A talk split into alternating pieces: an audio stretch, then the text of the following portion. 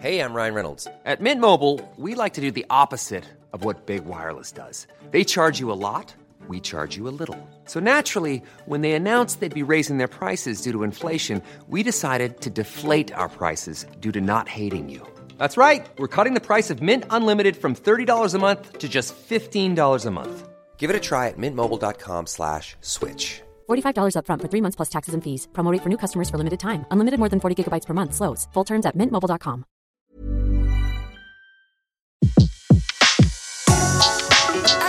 Le meilleur de séances radio est maintenant sur We Love Cinéma. Dans l'actualité des sorties DVD Blu-ray, coup de projecteur sur l'édition du Prisonnier d'Alcatraz de John Frankenheimer que nous évoquons en compagnie de Doug Headline, sans oublier 5 et la peau de Pierre Issian et Profession reporter de Michelangelo Antonioni. On débute cette actualité DVD Blu-ray avec la sortie du Prisonnier d'Alcatraz de John Frankenheimer, édité chez Wildside, film de 1962 avec Burt Lancaster, Karl, Karl Malden, Thelma Ritter et Telly Savalas. En 1962, John Frankenheimer porte à l'écran l'histoire vraie de Robert Stroud, à l'époque le plus vieux prisonnier des États-Unis qui resta derrière les barreaux pendant 54 ans suite au meurtre d'un homme ayant maltraité une prostituée puis d'un gardien de prison. L'homme échappa de peu à la peine de mort, puis se prit d'affection pour les oiseaux, au point de devenir un spécialiste des volatiles, leur consacrant plusieurs ouvrages et rassemblant jusqu'à 300 oiseaux dans sa cellule. Le livre de Tom Gates, puis le film de Frankenheimer soulevèrent un immense courant de sympathie dans tout le pays en faveur de la libération de Stroud, qui mourra en prison un peu plus d'un an après la sortie du film, le 21 novembre 1963, soit la veille de l'assassinat de John Fitzgerald Kennedy. Il ne vit jamais le prisonnier d'Alcatraz, qui et pourtant un immense film d'une intensité inouïe, baigné par un splendide noir et blanc et porté par l'interprétation exceptionnelle de Burt Lancaster. Nous en parlons en compagnie de Doug Headline, auteur d'un excellent livret Au-delà des grilles qui accompagne cette très belle édition DVD Blu-ray. Headline, bonjour. Bonjour. Merci beaucoup d'être avec nous dans Flashback. Merci Alors, à vous. le, le cas de Robert Stroud intéressa tout d'abord donc Tom euh, Gates qui publia le livre Birdman of Alcatraz qui inspira le film. Alors, qui était-il et pourquoi s'est-il euh, passionné pour cette histoire de Robert Stroud? Eh bien, Gadis était un contrôleur judiciaire, euh, également un, enseignant, euh, bon, un type assez, euh, carré, apparemment, très sérieux, qui tout d'un coup tombe dans des journaux locaux sur l'histoire étrange de ce prisonnier qui avait réussi à obtenir au fil des années des privilèges tout à fait rares et, vraiment inédits dans le cadre des institutions américaines de l'époque, puisque ce type était depuis des dizaines d'années déjà au moment où Gadis s'intéresse à lui, à la fin des années 40, au début des années 50, bon, il était déjà en prison depuis un bon moment. Et tout d'un coup, on s'aperçoit que c'est un vieux prisonnier, c'est un prisonnier qui est condamné depuis très longtemps pour un pour un, une sorte de un double crime en fait, un crime en deux temps. D'abord un premier un premier meurtre, peut-être par inadvertance au cours d'une bagarre dans une rixe où il semble qu'il ait défendu une prostituée, dont peut-être il était le souteneur ou peut-être pas, on ne sait pas. Bref, il tue un type, il se retrouve en prison. Quelque temps après, euh, au, fil d'un- d'un- d'une confrontation avec un gardien qui apparemment le, le traitait pas très bien, bon, euh, boum, rebelote, euh, le malheureux Robert Stroud se retrouve à tuer le gardien par une sorte d'accès de violence, voilà, un peu incontrôlé. Il faut dire que Stroud n'était pas du genre aussi calme que ça. Bon, et Tom Gaddis tombe sur, ce, personnage et se dit, mais qu'est-ce que c'est que cette histoire hein, ce, criminel violent, incarcéré depuis, depuis des décennies, qu'on ne laisse pas sortir, dont on ne commute pas la peine et qui devient euh, passionné des oiseaux. Donc voilà, l'aspect insolite de l'histoire euh, attire l'œil de ce, ce judiciaire qui du coup se met à essayer de remuer ciel et terre pour euh, comprendre ce qui s'est passé, trouver les archives. Il faut dire qu'à l'époque, euh, l'administration pénitentiaire n'a pas du tout envie de communiquer autour du cas de Stroud, qui est effectivement une anomalie dans le, système américain, et c'est ça qui a intéressé Gaddis. Alors, il s'est battu afin que Stroud obtienne une liberté euh, conditionnelle, dénonçant l'injustice euh, dont il était victime. Lancaster se décida vite à produire le film et jouer le rôle principal. Pourtant, sa société de production à l'époque était en bien mauvaise posture. hein. Oui, c'était un- une décision audacieuse pour, pour Burt Lancaster, qui était bon à l'époque une, très grosse vedette. hein. C'était, quasiment une, des plus grosses vedettes des États-Unis. Il avait remporté de, gros succès tout au long des années 50. euh, et en fait, euh, disons que probablement dans le souci de mieux contrôler ces sujets et de traiter des films, euh, bon, de traiter dans ces films des sujets un peu plus sociaux, un peu plus modernes que, ce que faisait Hollywood parfois dans les années 50, disons quelque chose de moins proche du divertissement que de la réflexion.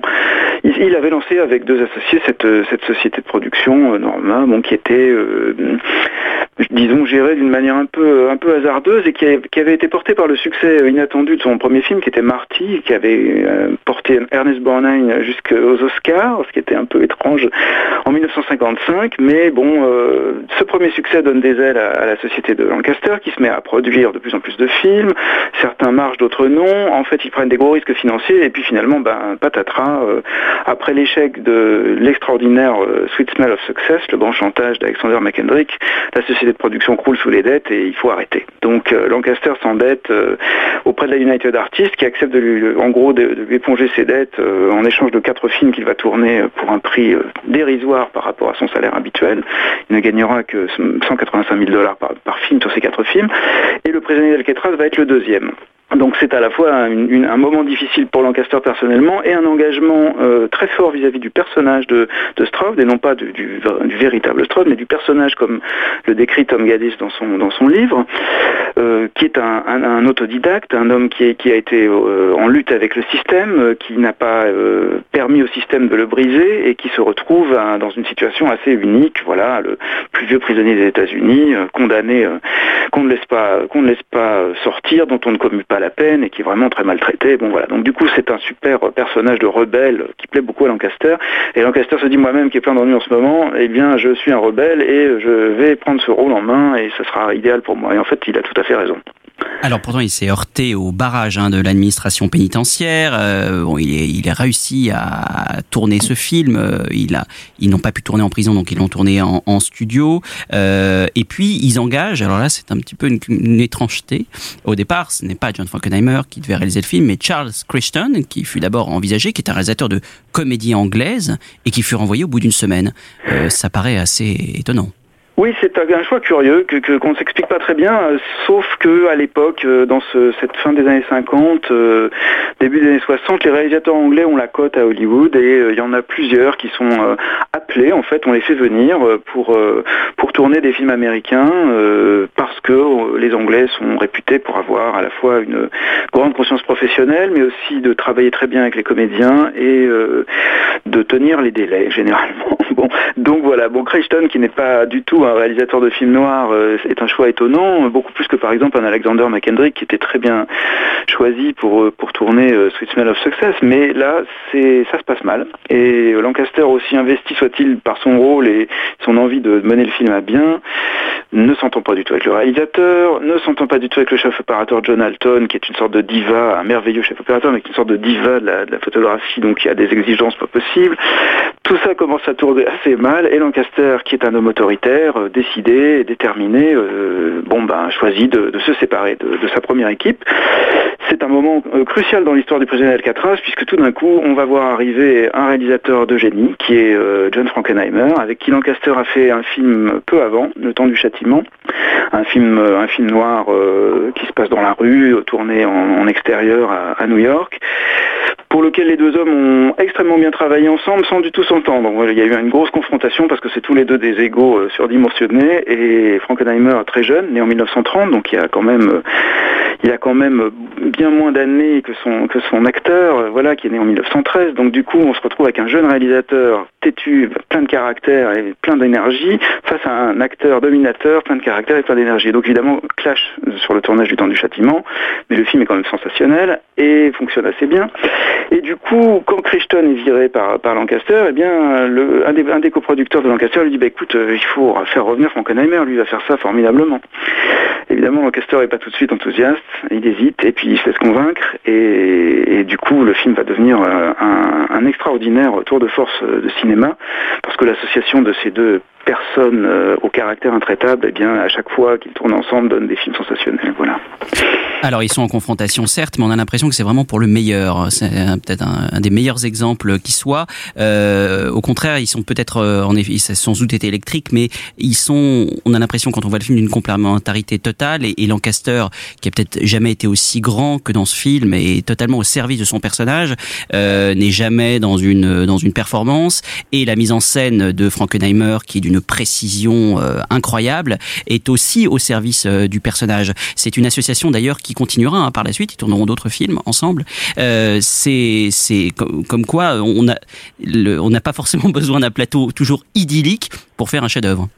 Non, en effet. Bon, et en même temps, je, crois que l'aspect conflictuel n'était pas primordial. Il y avait une sorte de, lutte d'influence où chacun des deux essayait de prendre le dessus sur l'autre. Mais évidemment, euh, Frankenheimer était au service de Lancaster, comme la plupart des gens sur un plateau de Lancaster. C'était quand même pour Burt que tout le monde se mettait euh, au boulot et essayait de faire le meilleur. Et donc voilà, Frankenheimer était extrêmement doué. C'est vrai, c'est un réalisateur que, j'admire énormément. Il est d'une inventivité extraordinaire. Et là, dans ses dans ses premières années 60, il est probablement au, mieux de, sa forme, de, toute sa carrière.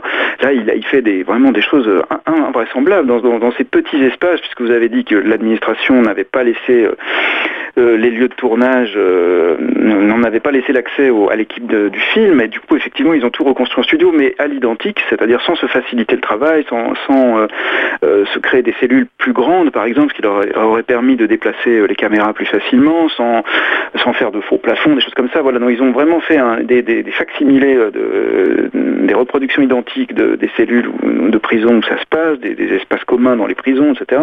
Il y a quand même 150 000 dollars de décors euh, construits pour ce film, ce qui beaucoup, est beaucoup à l'époque, surtout un film qui se passe essentiellement en intérieur. Et du coup, ben voilà, dans ces contraintes, Frankenheimer excelle. En fait, voilà, finalement, la confrontation avec son comédien vedette euh, est peut-être aussi quelque chose qui le, pousse à se dépasser, à devenir encore meilleur. Et c'est sûr que dans ce film, euh, sa, mise en scène est absolument formidable. Bon, et, comme vous le dites, l'association des deux ben, donne un, résultat où se dit que ils se sont poussés chacun sans doute à essayer de faire le, maximum, le meilleur, et, le film est un reflet très fidèle de cette, cette énergie, cet enthousiasme, cette espèce de volonté euh, qui est criante à l'écran de, réussir un, film formidable, un classique, quoi. En fait, c'est ça. Et je ne sais pas s'ils le sentent au moment où ils le font, mais ils sentent que le film a un message, le film doit être fort, et donc ils mettent la gomme et ça donne un truc sensationnel.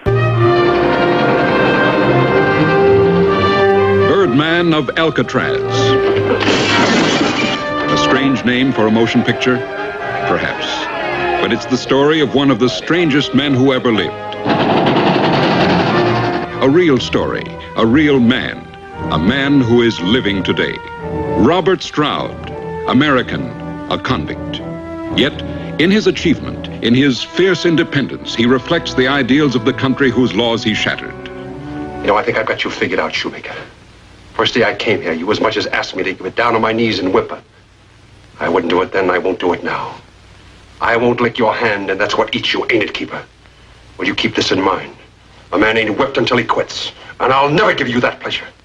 Alors on sait que Lancaster a pris fait et cause hein, euh, pour le pour la personnalité, pour l'histoire de Robert Stroud. Il l'a rencontré après euh, la sortie du film et pourtant ce que vous racontez très bien dans, dans le livre qui accompagne euh, cette édition DVD, c'est que le vrai Robert Stroud n'était sans doute pas aussi poignant entre guillemets que ce que Lancaster en fait dans le film. C'est c'est quelqu'un qui qui était sans doute avait une vie moins moins acceptable, plus plus ambiguë, plus tordue que qu'il ne l'est dépeint dans film. Oui, en effet, on peut dire que le, personnage qu'incarne euh, Lancaster dans, Le Président d'Alcatraz, le Robert Stroud du film, est, assez loin de, la réalité, même s'il y a des aspects communs. En tout cas, sur le plan du caractère, il semble que Stroud ne soit pas du tout, enfin, n'ait pas du tout été le, personnage, euh, euh, un peu compliqué qu'on voit dans le film, et qui est quand même assez réglo et très, finalement, assez honnête pour un pour un prisonnier, voilà, doublement meurtrier. Bon, bah, en fait, non, hein, c'était pas, c'était pas un type si clair que ça. Il a, a beaucoup de zones d'ombre dans sa vie il a beaucoup il a beaucoup d'épisodes de, violence euh, un peu incontrôlés. Euh, on ne sait pas s'il n'a pas des tentations aussi homosexuelles vis-à-vis de détenus plus jeunes. Euh, il a un peu bricolé ses, ses, ouvrages sur les oiseaux en en empruntant de, larges parties à d'autres livres écrits par d'autres gens. Bon, donc voilà, il est, beaucoup plus trouble le, véritable Robert Stroud. Et quand Lancaster le rencontre après le, tournage, il, il, sort de la, rencontre en disant oui, c'est quand même un, vieux renard. Donc en fait voilà, il a bien trompé son monde, à commencer par Tom Gaddish, l'auteur du, roman Le prisonnier d'Alcatraz, parce que c'est presque un roman, enfin, de, la façon dont c'est mis, en boîte. Euh, c'est pas un roman parce que c'est le, le, reflet de la, vie de Strauss, mais c'est tellement romancé finalement dans l'esprit de Galis que le portrait qu'il fait du détenu est bien bien euh, sympathique par rapport à la réalité. Et Lancaster se laisse porter par ça parce que le personnage qui l'intéresse de jouer, c'est le prisonnier d'Alcatraz fictif. C'est pas le, vrai Robert Strauss, c'est pas de faire un portrait réaliste, c'est de prendre fait et cause, comme vous l'avez dit, pour un pour un détenu au, au sort euh, très inhabituel et peut-être profondément injuste par certains côtés. Voilà, c'est de de dénoncer le système pénitentiaire américain, c'est de dénoncer les excès euh, du du système carcéral et, de, et les errements de la justice américaine de l'époque. Bon, donc c'est un, une vraie grande cause. Et du coup, bah, il faut faire de, de, de, ce Robert Strauss là un, personnage aussi sympathique et enthousiasmant que possible. Eh bien, Dog Headline, merci beaucoup de nous avoir euh, parlé de ce, de ce très très grand film de John Frankenheimer. Euh, ceux qui n'ont pas encore vu, précipitez-vous sur cette très très belle édition euh, DVD Blu-ray chez Wildside, euh, avec euh, donc évidemment un Burt Lancaster exceptionnel. Merci beaucoup, Dog Headline, d'avoir été avec nous. Au revoir. Au revoir. Warden, can I have a minute of your time? I mean you, Warden Younger. I'd like you to watch something. Okay, Runty.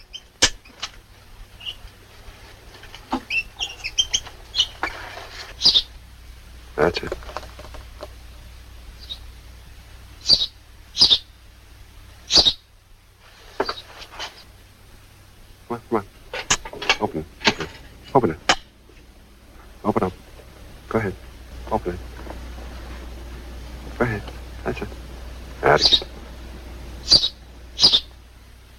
Never seen anything like that in my life. Where did you get that bird? Found him in the exercise yard, sir. Just put your finger on his feet. What kind of a bird is that? Sparrow. Oh, yes, of course, yeah. Well, it must have taken great patience to train them. I admire that. And I can keep him, sir? Well, I don't see why not. You? You're the warden now, Jess. It's up to you. And I think it'll be permitted. And don't take advantage, Stroud. I wouldn't think of it, sir. On continue cette actualité DVD Blu-ray avec 5 et la peau de Pierre Rissian, édité chez Carlotta, film de 1982 avec Féodor Atkin qui est, euh, qui est ressorti en salle et qui là maintenant est en DVD Blu-ray version restaurée 4K. C'est le deuxième long métrage de en effet. Pierre Rissian, c'est bien ça. Une errance dans les rues de Manille euh, à la première personne, sans dialogue, avec un, un commentaire constant en voix off et de nombreuses références au cinéaste fétiche de Rissian, un Walsh Lang Preminger. D'ailleurs, à noter que des bonus euh, accompagnent cette très belle édition, dont un documentaire co-réalisé avec par Pascal Mérigeau et euh, Benoît Jacot qui s'appelle Gentleman Rissian. Alors, Alexis, pour Revue et Corrigé, vous avez rencontré Pierre Rissian quelques jours avant sa mort. Est-ce que vous pouvez nous redire rapidement qui était Pierre Rissian et, et, cette rencontre, est-ce que vous pouvez nous en parler un petit peu? Alors Pierre Rissian, en fait, c'est un homme de l'ombre qui connaît tous les grands. En fait, euh, son métier l'a fait euh, traverser euh, des années de, cinéphilie à la fois entre justement bah, le, cinéma classique euh, qu'on a pu connaître dans les années 40, 50 où il a connu les grands, bah, comme comme vous l'avez dit, comme Fritz Lang, euh, Raoul Walsh, John Ford. Il, est, il, les a côtoyés quand ils étaient justement sur sur la pente descendante et il a été présent notamment pour beaucoup de cinéastes américains qui sont lancés dans les années 70, qui n'étaient pas forcément bien considérés aux États-Unis et à qui il leur a permis d'avoir une vraie notoriété en Europe. Je pense à notamment à Clint Eastwood forcément qui est un qui a été un de ses proches. Je pense également au réalisateur de l'épouvantail euh, Jerry Chatsberg. Euh, Jane Campion aussi il a permis à la, la faire accéder euh, jusqu'à Cannes euh, en, en, insistant auprès de, de, tout le monde pour comme quoi c'était une cinéaste qui valait des tours et hop Palme d'Or.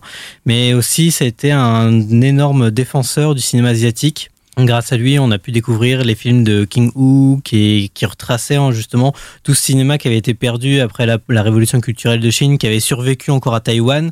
Et donc, on a pu redécouvrir tout ce, tout ce cinéma-là, mais également aux Philippines, qu'on découvre dans, dans Cinq et. Et c'est un vrai amoureux de, de l'Asie comme de l'Amérique et du cinéma en général. Donc, il a été attaché de presse, il a été euh, enfin, il a géré un ciné-club, puis euh, producteur, puis euh, donc réalisateur. Enfin, il, a touché à tous les corps de métier du cinéma, mais a toujours été dans l'ombre. Il a toujours été très humble par rapport à ça, mais toujours curieux, fan de, de, western de tous les genres.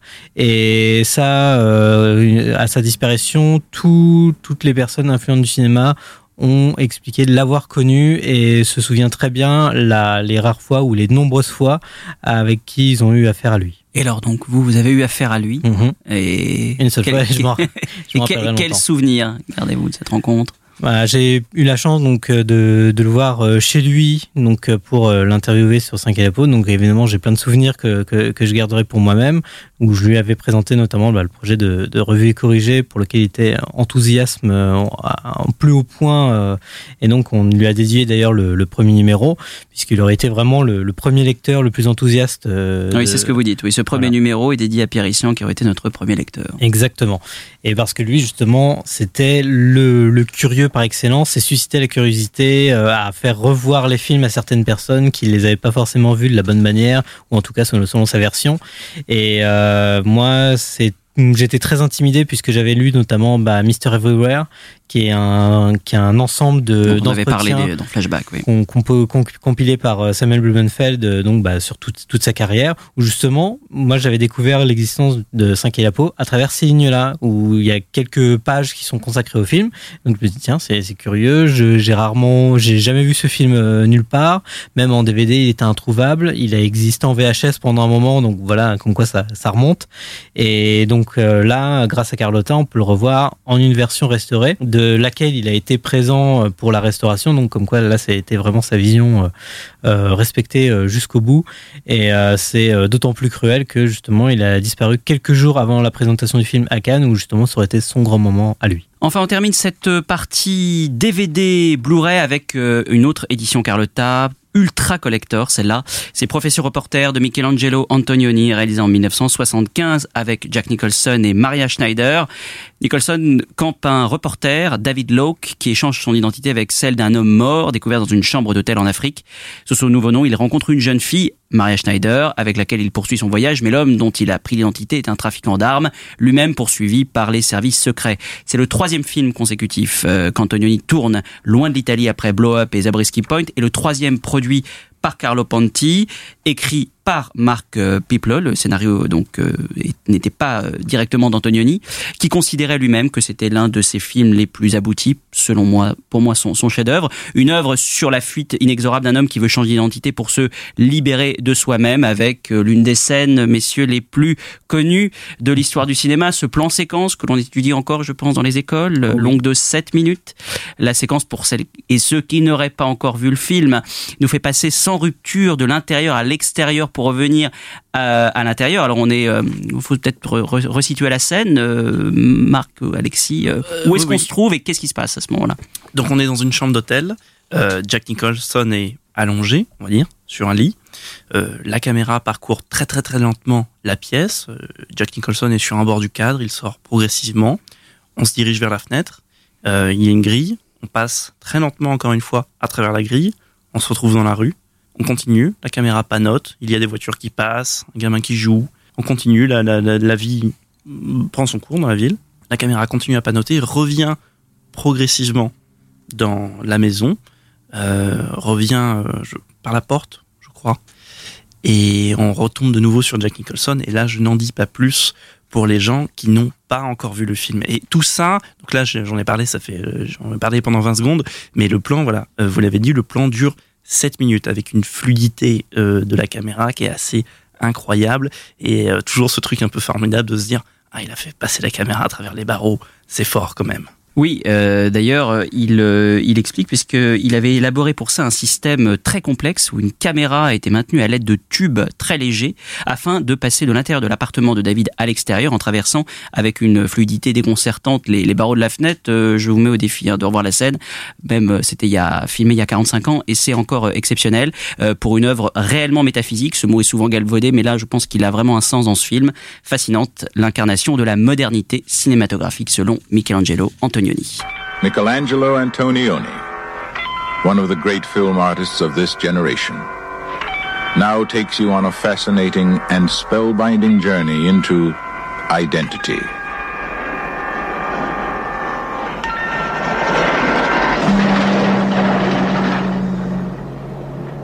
Jack Nicholson is the reporter. Famous, powerful, respected, and a haunted, driven, desperate man. Maria Schneider, the sensual young star of Last Tango in Paris, is the girl who ran with him and for him.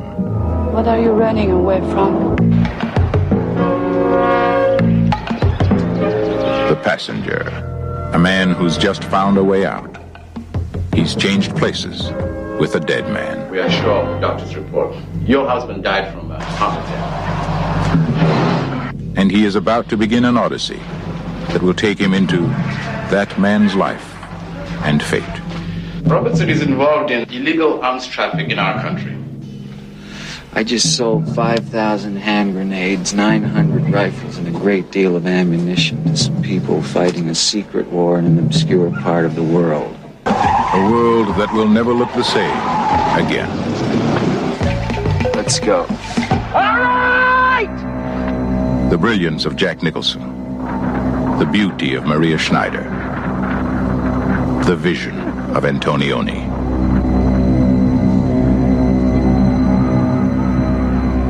The Passenger. Retrouvez l'ensemble des contenus séances radio proposés par We Love Cinéma sur tous vos agrégateurs de podcasts.